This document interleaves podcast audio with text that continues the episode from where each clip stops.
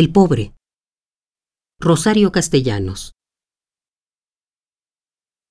Me ve como desde un siglo remoto, como desde un estrato geológico distinto. Del idioma que algunos atesoran, le dieron de limosna una palabra para pedir su pan y otra para dar gracias, ninguna para el diálogo.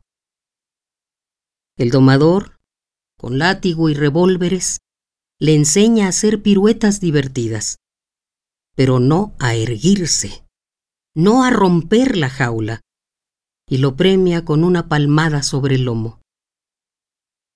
Aunque son tantos, nunca se acabarán, prometen las profecías, cada uno cree que es el último sobreviviente después de la catástrofe de una especie extinguida.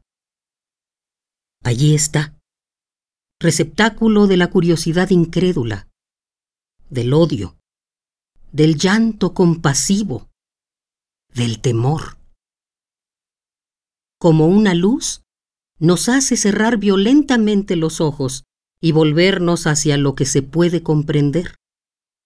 Nadie, aunque algunos juren en el templo, en la esquina, desde la silla del poder o sobre el estrado del juez, nadie es igual al pobre ni es hermano de los pobres.